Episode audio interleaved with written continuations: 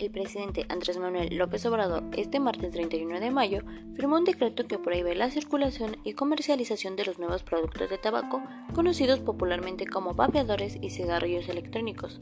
El documento fue presentado durante el Día Mundial sin Tabaco con la presencia en Palacio Nacional del representante de la Organización Mundial de la Salud y Organización Panamericana de la Salud. Por otra parte, durante la salida de los vapes como alternativa al cigarro convencional, se construyó la falsa creencia de que los cigarrillos electrónicos son menos dañinos o de plano no dañan, lo cual es erróneo, pues estos no están regulados porque no reportan el porcentaje real de nicotina que tienen. Contienen más de 17 químicos que perjudican al cuerpo y contienen sustancias cancerígenas que no todos reportan en el etiquetado.